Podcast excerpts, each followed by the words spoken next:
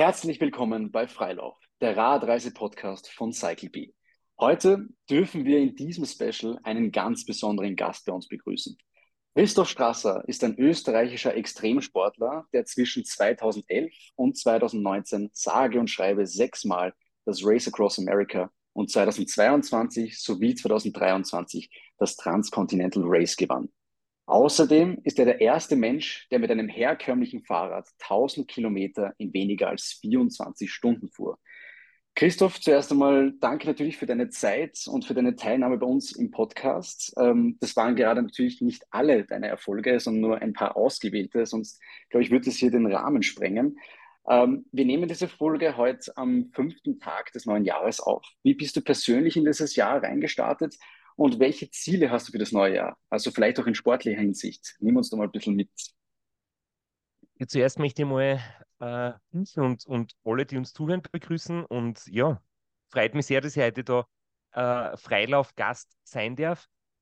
Ich bin recht gut ins neue Jahr gestartet, äh, wobei ich dazu sagen muss, dass ich von dem Jahreswechsel und sozusagen dem, dem Mythos, dass irgendwie alles neu ist und alles besser wird oder dass man die großen Vorsätze hat im neuen Jahr, von dem bin ich ein bisschen entfernt. Also ich habe äh, generell äh, gern Ziele, auf die ich hinarbeite, weil es einfach Spaß macht, wenn man sich was vornimmt und wenn man auf was hinarbeitet. Und da ist eigentlich ganz egal, ob es November ist, wo meistens so das Training losgeht, oder dann Dezember oder Jänner. Aber natürlich habe ich für dieses Jahr wieder Ziele. Ähm, wobei das bei mir immer so ist, nachdem ich ja mir das jetzt so die letzten Jahre ja erarbeitet habe, dass ich wirklich vom Radsport leben kann und von meinen Vorträgen und vom Online-Shop. Das sind so meine drei äh, großen ähm, Standbeine quasi. Ähm, trainiere im Prinzip auf die Saison-Highlights im Sommer. Das heißt, ähm, welches Rennen ich wirklich ganz genau vor, habe ich noch nicht hundertprozentig entschieden. Es gibt so ein paar spannende Sachen. Du hast jetzt eh schon erwähnt, das Race Across America bin ich insgesamt neunmal gefahren. Äh, beim Transcontinental bin ich zweimal gefahren und ich bin ja schon sehr, sehr viele andere Sachen gefahren und da gibt es halt wirklich eine große Auswahl. Momentan reizen mich die unsupported Rennen sehr. Also das sind Rennen ohne Betreuerteam, wo man wirklich allein unterwegs ist mit seinem Gepäck und unterwegs äh, sein Radl reparieren muss, die Route teilweise selber planen muss, sich selbst versorgen muss, die, die Schlafpausen selbst organisieren. Und da gibt es halt wirklich alle paar Wochen irgendwie große und, und spannende äh, Bewerbe und welchen ich dann schlussendlich fahren werde, das überlege ich mir noch in den nächsten Wochen. Aber ich trainiere zumindest so, dass ich im, im Sommer wieder in, in meiner bestmöglichen Form sein werde. Sehr gut. Ja, wenn wir gleich in der Zukunft bleiben, ähm, Du hast ja gesagt, du arbeitest jetzt für den Sommer hin. Jetzt warst schon äh, natürlich nach Corona schwierig, auch natürlich mit, mit dem Race Across America zum Beispiel. Ist das ein konkretes Ziel, weil du gesagt hast, natürlich, du hast dich ganz entschieden, aber ist das sowas, wo man sagt, das reizt mich schon noch einmal, weil du hast das ja eigentlich als Rekordsieger am meisten gewonnen äh, mit der Rekordzeit. Reizt es dann noch? Gibt es da noch Motivation, dass man sagt, das tue ich mir nochmal an?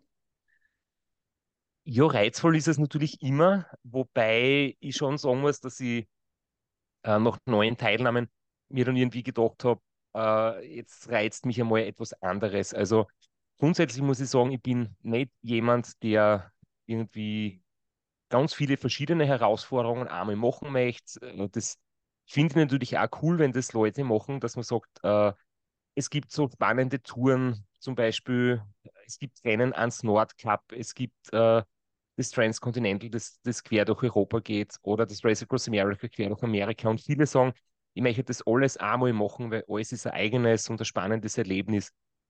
Ich bin grundsätzlich schon so eingestellt, dass mir die Wettkämpfe einfach wirklich Spaß machen.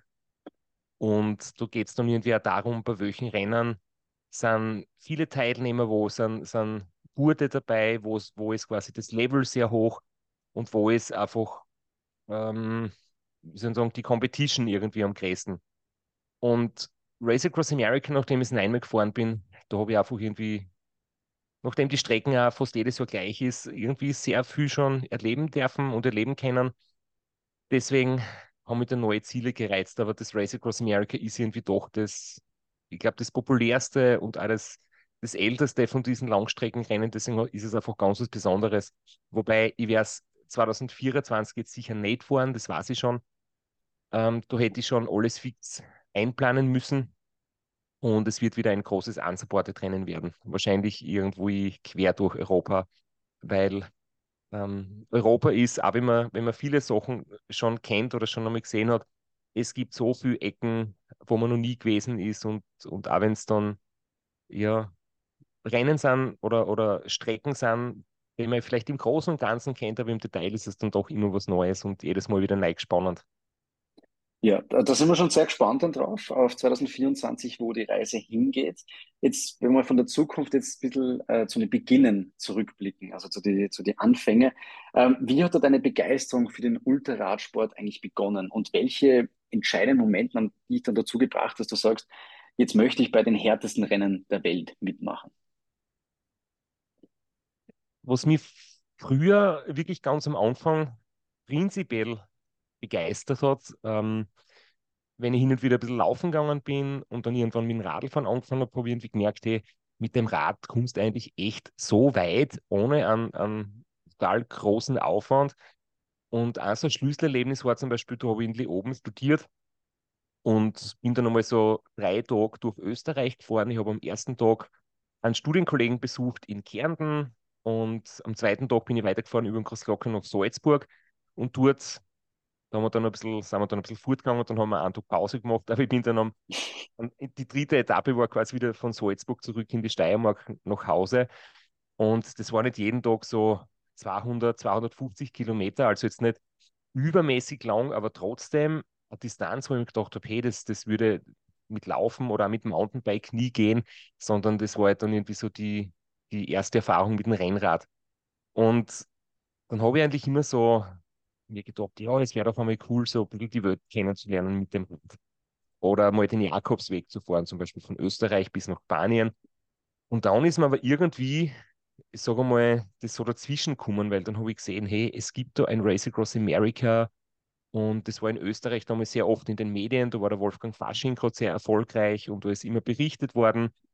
Ähm, und 24-Stunden-Rennen gibt es und wie ich das entdeckt habe, habe ich dann eigentlich so die Idee vom, von von einer Weltreise mit dem Rad ein bisschen verworfen und bin bei den Wettkämpfen hängen geblieben und habe dann irgendwie gemerkt, hey, das ist nicht nur spannend, dass man große Distanzen einfach zurücklegen kann, sondern ich habe dann das entdeckt, dass es noch spannender ist, wenn man das jetzt so schnell wie möglich macht. Und dann ist echt so im Laufe der Jahre so der, der Wettkampfgeist in mir ein bisschen gewachsen. Und vom eigentlichen Abenteurer, der ich mal werden wollte, bin ich dann ein richtiger ja, Rennfahrer geworden. Das, das war am Anfang gar nicht so geplant und ich habe in meiner Familie nicht irgendwie Eltern, die Wettbewerbe machen oder so, die irgendwie super sportlich sind, sondern ähm, das ist wirklich, da bin ich der Einzige und das habe ich echt, echt selbst entdeckt und dann ist es halt losgegangen mit erste Teilnahme beim 24-Stunden-Rennen mit fürchterlich schlechtem Trainingszustand und, und ganz mieser Ausrüstung.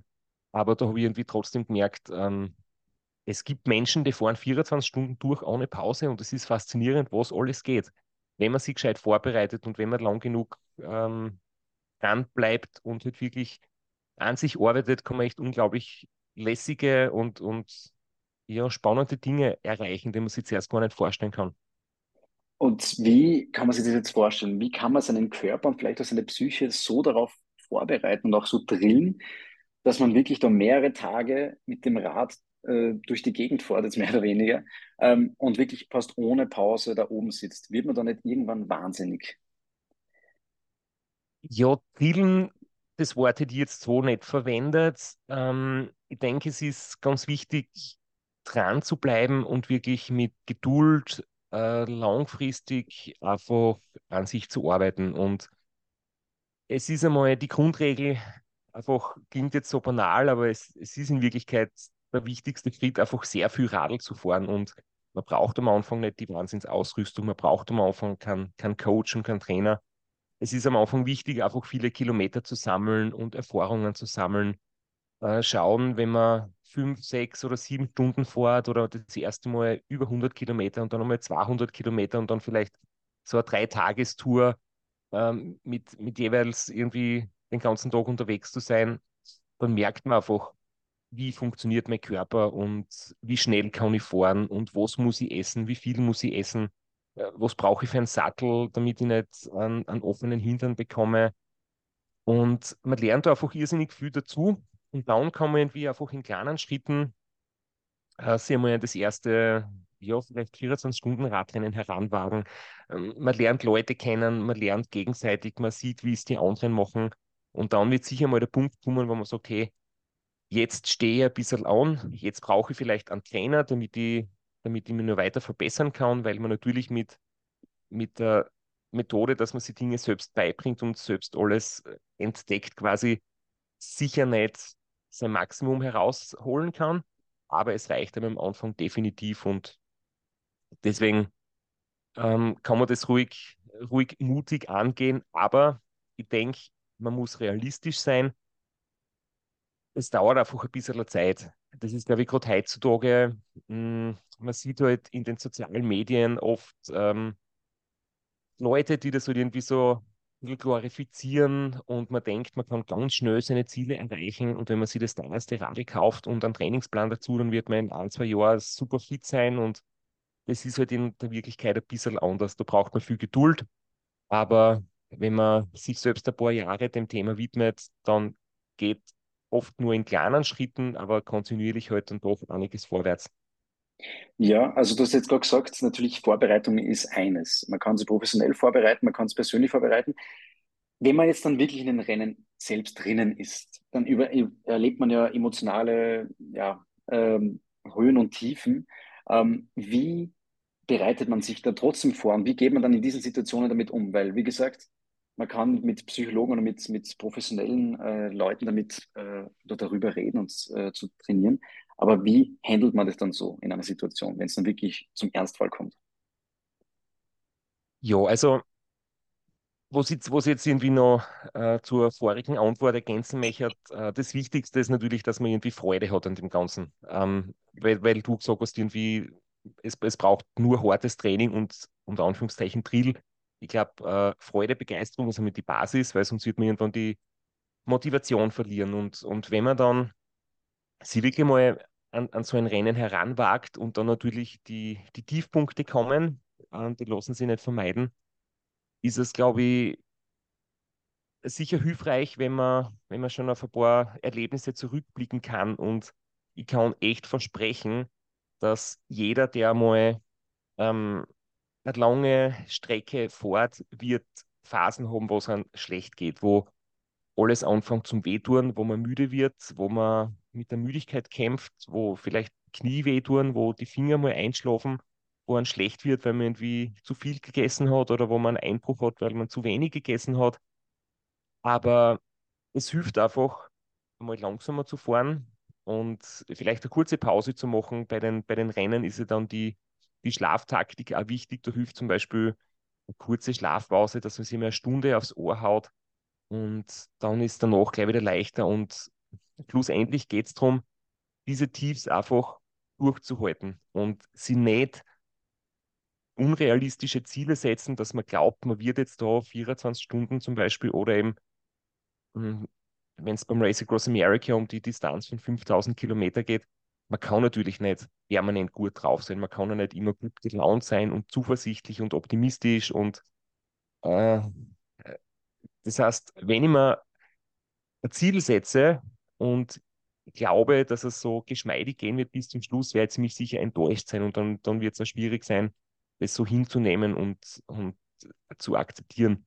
Wenn ich mir von vornherein klar bin, es werden Phasen kommen, wo es mir schlecht geht und es ist ganz normal und es geht auch den Besten und den Schnellsten so, das ist unumgänglich, dass das passiert, dann kann ich mich im Prinzip schon darauf einstellen und dann kann ich es auch besser akzeptieren und ich weiß dann einfach, dass nach jedem Tief wieder ein Hoch kommt. Ich muss es nur irgendwie aussitzen und durchhalten. Und der einzige ähm, Punkt ist, da unterscheidet sich zum Beispiel Race Across America. Da wäre ein Betreuerteam mit dabei, wo ich dann mich verlassen kann, dass, dass mein Team sozusagen meine Ernährung beobachtet und, und genau protokolliert, ob ich genug gegessen und getrunken habe, die für mich die Strecke abchecken, dass wir, dass wir quasi auf der richtigen Strecke sind. Das Rad wird repariert, wenn es einmal Probleme gibt. Und ich habe immer, wenn zum Reden, wenn man langweilig ist oder wenn ich mal ein mentales Tief habe. Und bei unsupported Rennen ist man halt, wie vorher schon gesagt, allein unterwegs. Aber dieser Teamgeist ist dann auch ganz wichtig. Also wenn ich dann zum Beispiel ein Team mit mir dabei habe und ich denke, das ist ja ähm, beim, beim Studieren und im Beruf irgendwie ähnlich und in der Freizeit, immer wenn ich gemeinsam mit anderen was mache und ich merke einfach, ich gebe zwar mein Bestes, aber vielleicht läuft es bei mir nicht so gut. Ich habe aber Leute, die auch ihr Bestes geben, dann kann man sie selbst oder kann man sie gegenseitig immer wieder hochziehen. Und das ist ein, ein extrem schönes Gefühl. Das heißt, da lohnt es sich, ein bisschen Zeit zu investieren und sich genau zu überlegen, wer ist mit dabei, welche Leute bringen gute Stimmung und auf wen kann ich mich verlassen.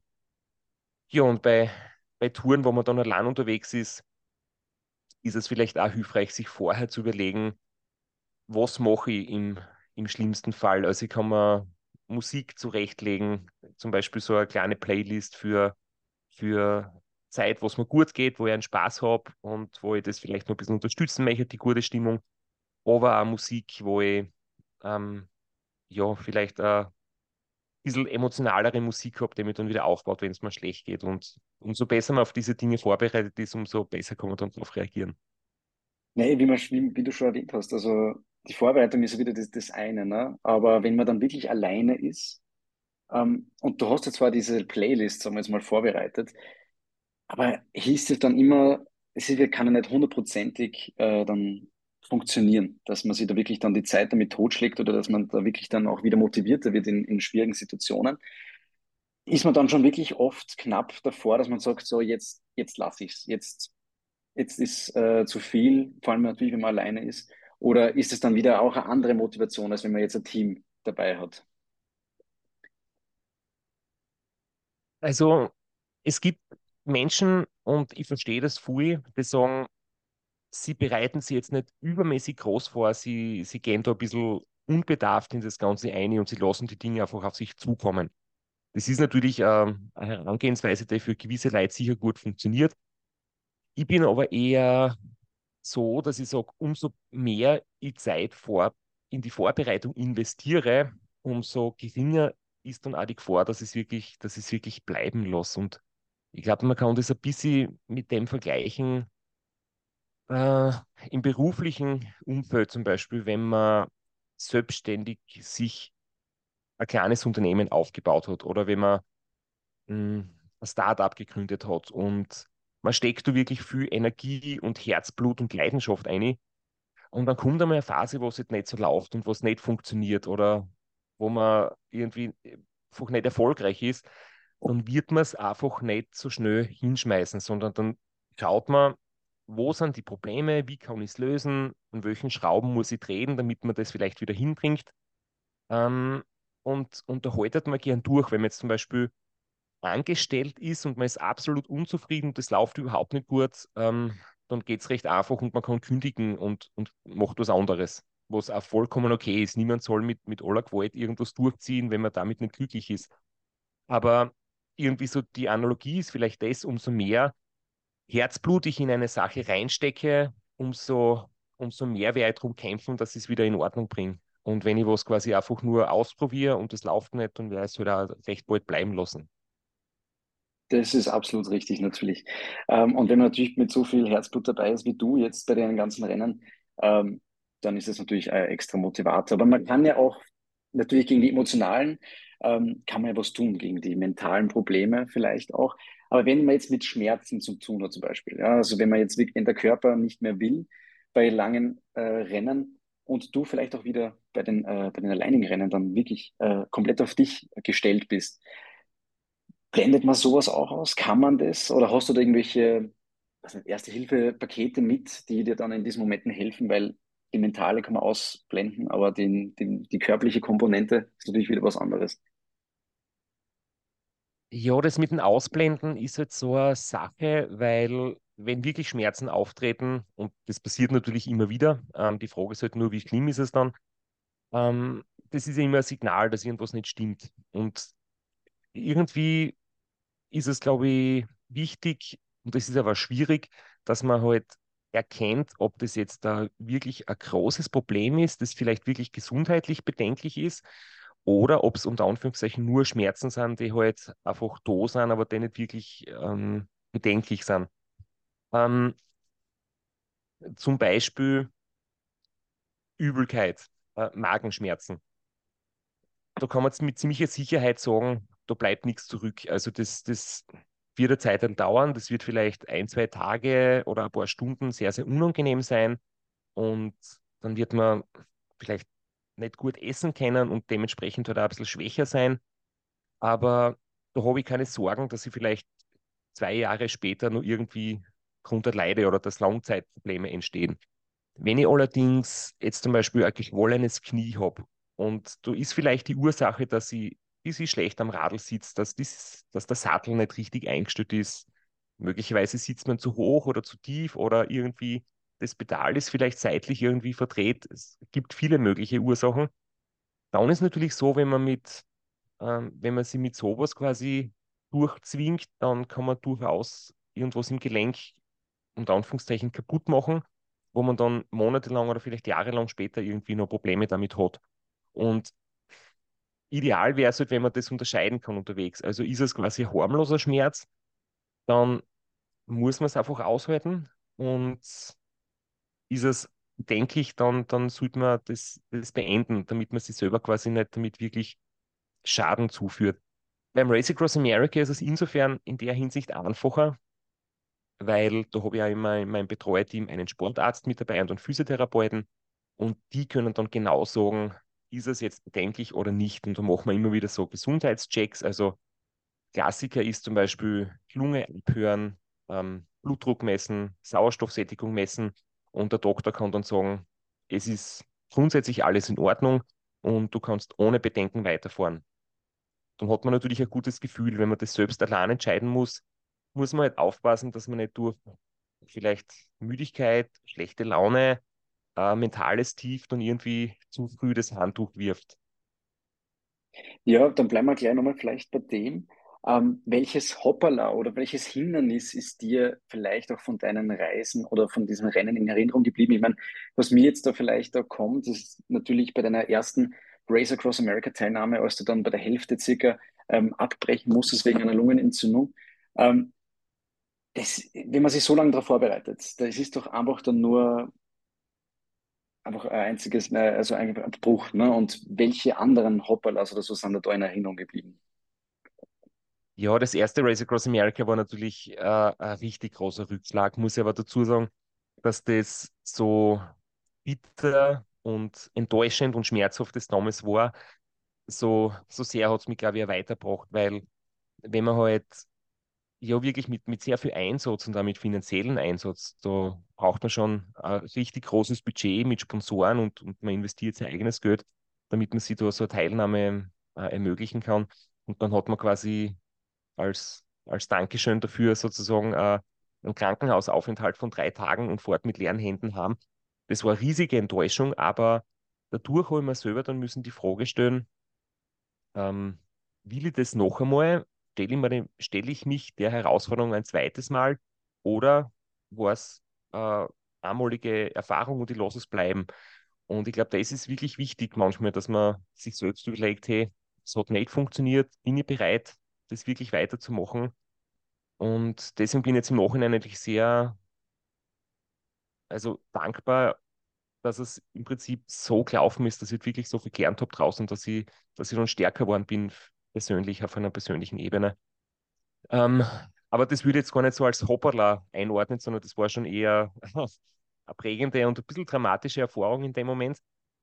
Und ja, es hat äh, viele Hopperlas natürlich oder lustige Situationen auch gegeben. Ich weiß noch, ich bin zum Beispiel einmal ähm, nach einer Schlafpause, muss dazu sagen, man schlaft halt beim Race Across America so circa 45 Minuten bis eine Stunde pro Tag und sitzt 23 Stunden am Radl. Und dementsprechend wird man dann im Kopf halt teilweise ziemlich, ziemlich mürbe und verwirrt, äh, wenn dann der Schlafentzug so richtig zuschlägt nach ein paar Tagen. Und da gibt es dann halt manchmal recht lustige Gespräche mit meinen Betreuern. Also einmal bin ich nach einer Schlafpause munter geworden und das geht dann immer sehr schnell. Also dann, dann wäre ich quasi angezogen und, und meine Betreuer schauen, dass ich so nach ein paar Minuten wieder am Radl sitze und erst am Radl wäre dann quasi so richtig fit im Kopf wieder. Und dann bin ich halt so im sozusagen Schlaf getrunken noch am Radl gesessen und bin da hingefahren und habe meine Betreuer gefragt, hey, war scheißlich, ich habe mein Rad vergessen bei der Pause und, und ich habe mir viel Sorgen gemacht, dass mein Radl jetzt weg ist. Und obwohl ich am Radl gesessen bin und gefahren bin, ich habe es einfach nicht begriffen, dass ich quasi jetzt fahre, sondern ich habe echt glaubt, mein Radl ist weg. Und dann haben zum Beispiel meine Leute sehr gut reagiert und dann ist gesagt von, hey, alles ist gut, mach dir keine Sorgen, wir rufen schnell hinten bei den anderen an, die das Wohnmobil gerade zusammenrahmen und sie sollen das Radl einpacken, sie bringen es dann zu dir nach vorne und du kannst da mal weiterfahren. Und dann war ich wieder war ich beruhigt und, und habe mir gedacht, passt, hey, äh, alles kein Problem. Äh, meine Betreuer lösen das Problem und ich brauche mich nicht mehr drüber den Kopf zu brechen. Das ist das Gute, wenn man so ein Betreuerteam hat. Ne? Das, das ist, ja, das ist sehr gut. Ich habe hab zum Beispiel einmal hab ich, hab ich so ein bisschen eine, eine Wahnvorstellung entwickelt. Da habe ich mir einbildet, die, die weißen Linien auf der Straße, also die strichlierte Mittellinie und, und die Seitenlinie, das ist abgerolltes Klopapier und dort liegen jetzt hunderte Kilometer Klopapierrollen abgerollt und ich habe mir einbildet, das ist jetzt mein Auftrag und mein Job, dass ich das jetzt aufrolle. Und ich mir gedacht, ah, das, das ist ja unmöglich, ich kann jetzt nicht hunderte Kilometer Klopapier aufrollen, das schaffe ich nicht allein. Und bitte helft mir dabei. Und ja, manchmal äh, ist es dann recht, recht lustig, was im Kopf alles passiert, wenn man zu wenig schläft. Ich meine, das ist auch eine andere Motivation. Wenn man sagt, jetzt hat man so viele 100 Kilometer noch, dass man jetzt aufrollen muss, das ist ja auch eine Motivation. Ne? Ist, so ja, kann, genau. man die Zeit, kann man die Zeit auch äh, überbrücken. So, kommen wir vielleicht mal äh, zu einer anderen unfassbaren Leistung von dir, die ich schon am Anfang kurz angeteasert habe. Du warst der erste Mensch, der 1000 Kilometer in 24 Stunden auf einem gewöhnlichen Fahrrad ähm, zurückgelegt hat. Ähm, da habe ich gleich mehrere Fragen dazu. Also erstens, wie kommt man auf so eine Idee? Und zweitens, wie bereitet man sich da anders vor als für ein Langstreckenrennen? Weil es ist ja trotzdem eine andere Belastung. Du hast ja ähm, auf einer viel kürzeren äh, Distanz. Ähm, aber wie kann man sich das vorstellen?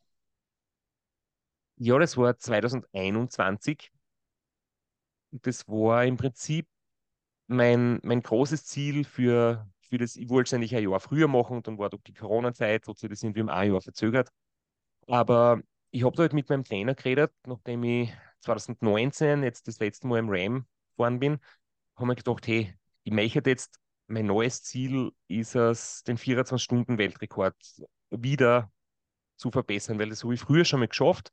Den gibt es schon seit vielen Jahrzehnten. Immer wieder gibt es so ähnlich wie bei den Profis den Stundenrekord ähm, gibt es auf der Langstrecke den 24-Stunden-Rekord. Und der ist vor 30 Jahren schon aufgestellt worden und dann immer wieder verbessert worden. Und der ist damals gelegen bei 848 Kilometern.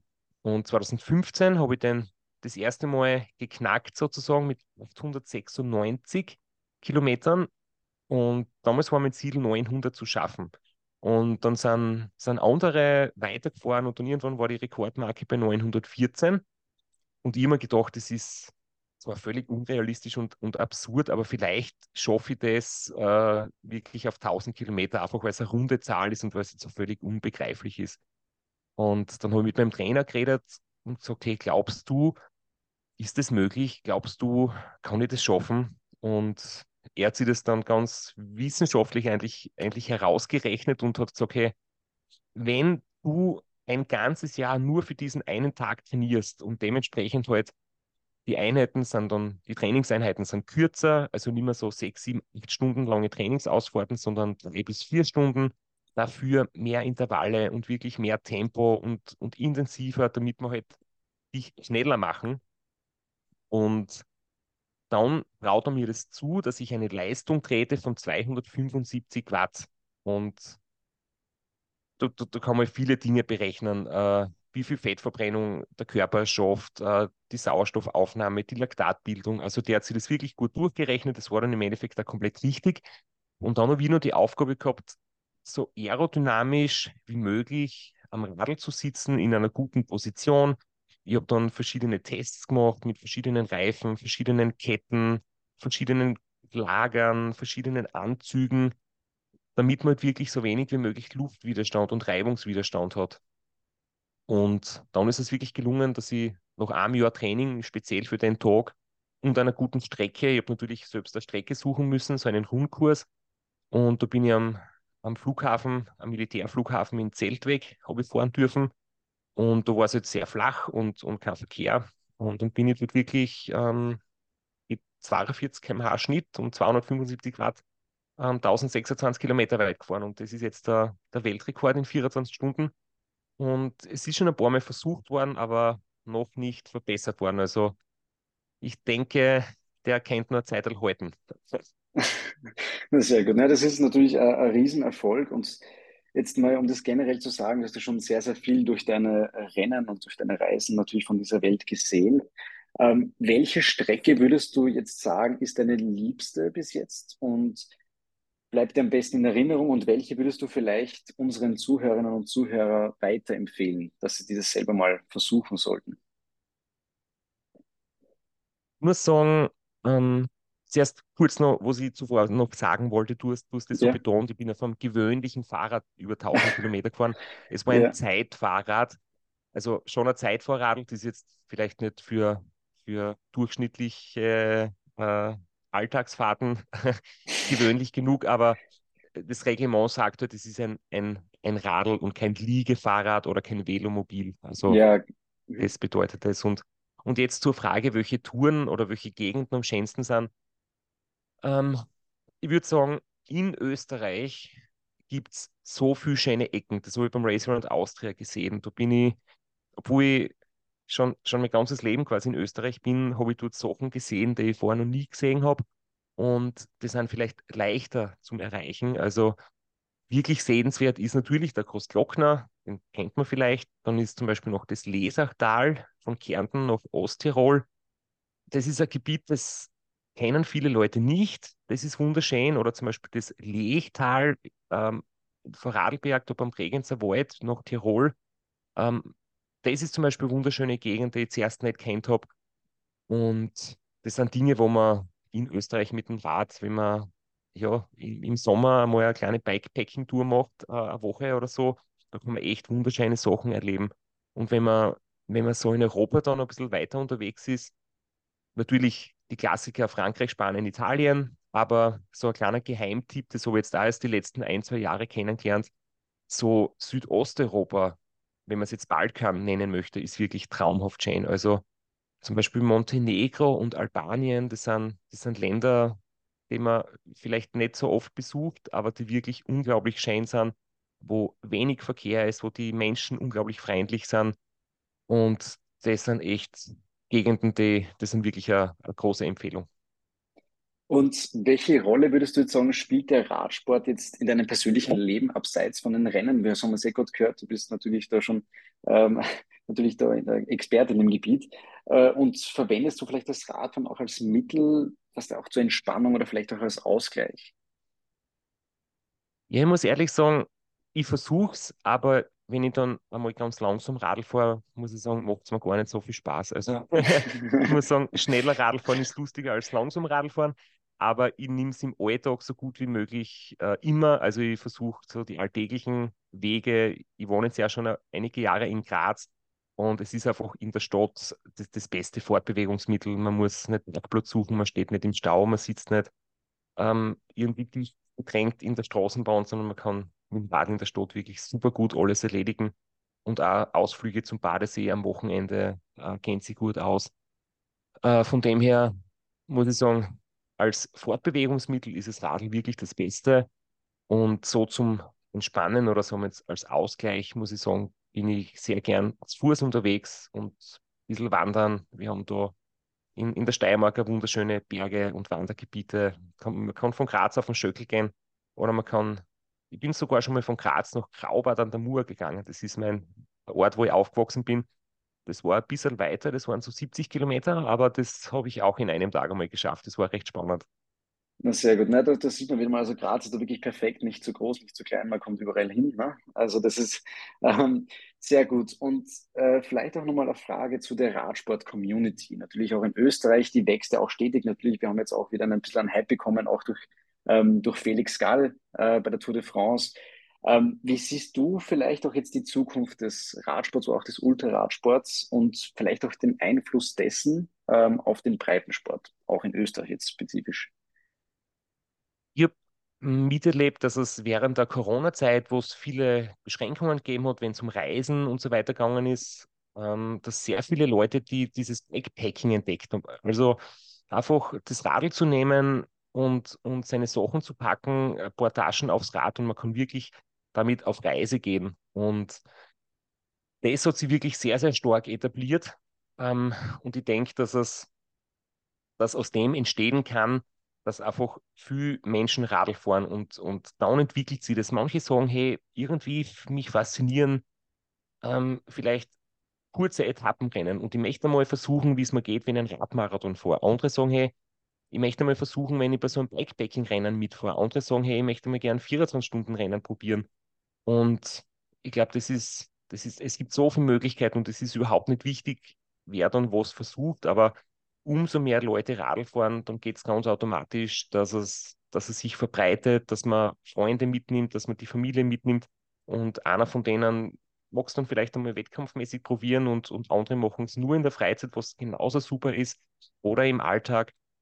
Das heißt, jeder, der im Prinzip am Rad sitzt und andere damit inspiriert und motiviert, glaube ich, trägt echt was dazu bei, dass, dass man den Verkehr reduzieren und dass man sich mehr bewegt und damit auch die Menschen einfach was für ihre Gesundheit und für ihr, ihr Glücklichsein machen. Und welche Ratschläge würdest du jetzt Menschen geben, ähm, die sich für den Radsport interessieren oder versuchen, das Radfahren in ihren Alltag zu integrieren? Ja, mein Ratschlag ist, dass man eine Möglichkeit findet, ähm, das Training oder besser gesagt die, die Radlkilometer, die man halt sammeln möchte, so gut wie es geht in, in alltägliche Aktivitäten einzubinden. Zum Beispiel der Klassiker, jetzt neues Jahr und man nimmt sie, man nimmt sie viel vor und man sagt, hey, ich möchte jeden Tag nach der Arbeit noch eine Stunde trainieren, am Abend am Heimtrainer oder, oder sagen wir zwei Stunden am Tag oder wie auch immer. Und das wird man durchziehen und nach ein paar Wochen merkt man, boah, das geht sich doch schwer aus und ich muss was anderes tun, ich muss lernen, ich muss es vorbereiten. Es kommt was dazwischen und dann irgendwann lässt es noch. Ähm, und wenn man es aber schafft, dass man das in den Alltag integriert, wie zum Beispiel den Weg zur Arbeit, den Weg zur Uni mit dem Radl zu absolvieren, dann ist das irgendwie nachhaltiger, weil das kann ich dann wirklich sagen, das mache ich jeden Tag. Und, und wenn der Weg zur Arbeit sehr kurz ist, dann kann ich am Nachhauseweg vielleicht einen Umweg einbauen, wenn das Wetter passt und wenn ich genug Zeit habe. Aber dass ich quasi nicht mir zusätzlich was vornehme, dass ich zu meinem normalen Tagesablauf dann zusätzlich noch trainieren muss, sondern es ist am Anfang sicher eine sehr, sehr gute Sache, wenn ich sage, ich kann damit zum Beispiel eine Autofahrt oder eine Zugfahrt ersetzen, wenn das halt von der Distanz her möglich ist. Und ich kenne viele, die, die halt so 20, 30 Kilometer am Tag mit dem Radl fahren ähm, zur Arbeit. Das ist jetzt nicht die Mega-Distanz, aber das summiert sich. Das sind dann doch 150 Kilometer in der Woche und da muss man nicht extra dafür trainieren gehen, sondern nimmt es so im Alltag mit. Und ich glaube, wenn man das sich so einrichten kann, ist das einmal eine ganz gute Sache. Und das andere, was jetzt sehr gut hilft, ist ähm, Freunde, Kollegen, Gleichgesinnte, sich zusammenreden in einer Gruppe, dann macht es gleich viel mehr Spaß. Und wenn man doch einmal keine Lust hat, dann weiß man halt, man hat sich was ausgemacht und, und will jetzt nicht absagen und dann hilft das vielleicht auch zur Motivation. Absolut. Ähm, und ich glaube, da haben wir, wie wir schon vorbesprochen haben, dann sind so Städte, vielleicht auch wie Graz, wo es so leicht ähm, erreichbar ist, auch mit dem Fahrrad natürlich dann nochmal extra Motivation, dass man sagt, man will jetzt nicht in die überfüllte BIM, sondern äh, man setzt sich aufs Fahrrad und hat sozusagen äh, die eigenen Freiheiten da. Ähm, und da möchte ich dir noch eine Abschlussfrage stellen. wo kann man mehr über dich jetzt erfahren? Also und deine einzigartigen Radreisen muss man dazu sagen. Ähm, und wo kann man auch deine Radrennen mitverfolgen? Nimm uns da mal mit, wo man die da weiter verfolgen kann. Ja, das mit den Radrennen mitverfolgen, da gibt es jetzt irgendwie das, das neue Wort, das heißt Dot Watching, also Punkte beobachten. Ähm, es gibt nämlich bei, bei allen Rennen mittlerweile so Plattformen, da sieht man dann die große Landkarte mit der Strecke drauf und, und die ganzen Teilnehmer, Teilnehmerinnen haben einen GPS-Tracker mit und dann sieht man halt, wer gerade wo unterwegs ist und wer wie schnell ist oder wer vielleicht gerade einen Fehler gemacht hat, sich verfahren ist oder wer irgendwo steht, weil er gerade Pause macht. Das ist halt irrsinnig spannend. Und beim Transcontinental Race zum Beispiel sind 350 ähm, Leute, die am Start stehen und da ist halt richtig was zum Sehen. Ähm, und das wird dann immer halt äh, vom Veranstalter zur Verfügung gestellt und ich habe dann auf meinen Instagram, Facebook und Social Media Kanälen ähm, wird es dann immer ein bisschen geteilt und ich mache dann immer so Updates, wenn halt Rennen sind. Aber ansonsten haben wir jetzt regelmäßig auch unseren Sitzfleisch-Podcast, wo ich gemeinsam mit dem Florian, der mein Race Across America Betreuerteam angehört hat und selbst auch für unterwegs ist und, und Rennen fährt und Touren fährt. Ähm, da plaudern wir über unsere Erlebnisse, laden Gäste ein, die erzählen, wie es bei ihnen so geht. Ähm, und ich mache auch Vorträge. Ähm, zum Beispiel jetzt im Frühling ist Graz und Wien und dann Eibiswald und Lambach in Oberösterreich und Franschach in Kärnten. Also da freue ich mich einmal, wenn viele Zuschauer und Zuschauerinnen kommen. Und ja, das, da kann man irgendwie mehr über mich erfahren. Und da würde ich mich natürlich freuen, wenn einmal jemand meinen mein Podcast anhört oder zum Vortrag kommt oder beim nächsten Radrennen vielleicht mir und auch den anderen die Daumen druckt und dann idealerweise sie selbst einmal vielleicht irgendwo an den Start wagt. Sehr gut, ja, dann sind wir jetzt ja bestens informiert. Ähm, dann bedanke ich mich sehr bei dir äh, für deine Zeit, natürlich auch bei äh, unseren lieben Zuhörern und Zuhörern. Ähm, und ja, hören Sie gerne rein in die anderen Folgen, die wir hier auf Spotify für Sie parat haben. Checkt bitte auch den Podcast von Christoph ab, den er gerade erwähnt hat, Sitzfleisch auf Spotify. Ähm, dann sage ich nochmal Danke an dich, Christoph, ähm, und dann sehen wir uns beim nächsten Mal. Ja, ich wünsche äh, viel Spaß, alles Gute im neuen Jahr, viel Freude beim Radfahren und äh, alles Gute mit dem Freilauf-Podcast für die nächsten Episoden.